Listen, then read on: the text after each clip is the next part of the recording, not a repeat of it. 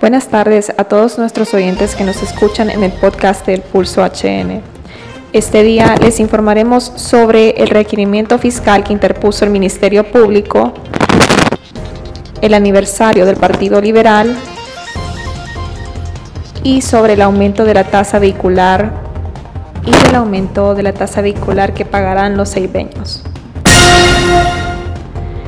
El Ministerio Público interpuso un requerimiento fiscal contra 19 exfuncionarios de la Universidad Nacional de Agricultura con sede en Catacama, Solancho, por abuso de autoridad y desvío de recursos de 164 millones de lempiras destinados a pagos de sueldos a funcionarios son los delitos por los cuales son acusados.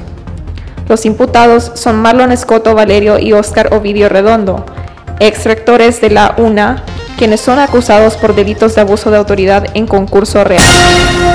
Mauricio Oliva, presidente del Congreso Nacional, manifestó que los partidos políticos minoritarios no desaparecerán con la nueva ley electoral. Oliva aseguró que la ley es para fortalecer la democracia y no para eliminar partidos políticos. También mencionó que se establecerán mecanismos y el manejo de credenciales.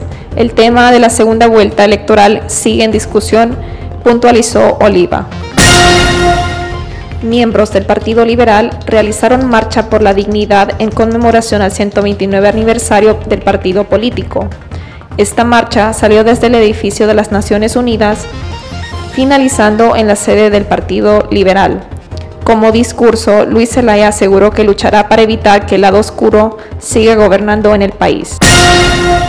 Diputados del Congreso Nacional manifiestan estar en contra del aumento de la tasa vehicular que pagarán los ceibeños con el fin de desarrollar proyectos de infraestructura vial. Estos fondos se destinarán para la construcción del puente del río Danto, que necesita de reparación y otras obras complementarias. Aníbal Milla lamentó que el proyecto fue modificado por el Congreso Nacional y esto fue lo que dijo.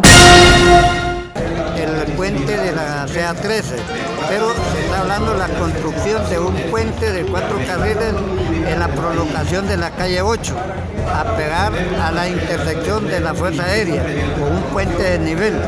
Pero esos costos los va a pagar la ciudadanía de la Ceiba, no el Estado, a través de IMPET, un fideicomiso, con un proyecto de emergencia que se lo sacaron de la bolsa y en un proyecto que lo metieron en Matacaballos.